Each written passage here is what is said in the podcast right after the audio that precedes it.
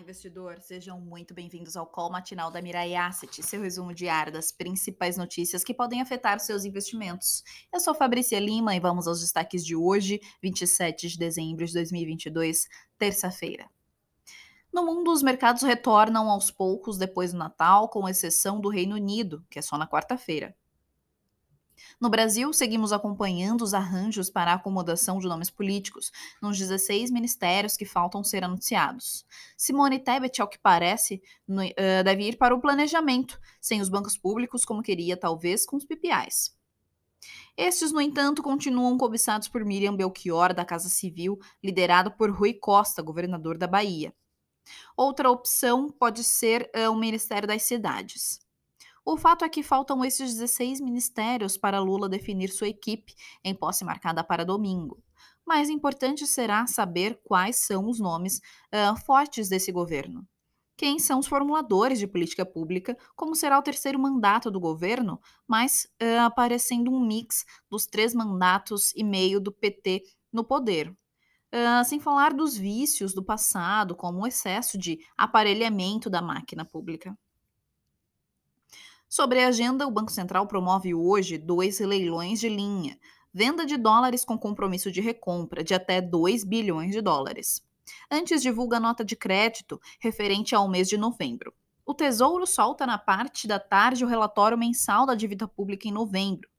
Nos Estados Unidos, sai a balança comercial em novembro, o índice uh, eh, S&P Case Shiller uh, de preços de imóveis em outubro além do índice de atividade de empresas medido pelo Fed de Dallas em dezembro. A Comissão de Segurança Nacional informou que a partir de 8 de janeiro o coronavírus não será mais classificado como categoria A e passará para a categoria B, com medidas sociais menos rígidas e restritivas. O governo chinês também acabará a exigência de quarentena para viajantes de fora do país. A decisão animava as commodities no início da madrugada, quando os futuros do petróleo e do minério de ferro subiam.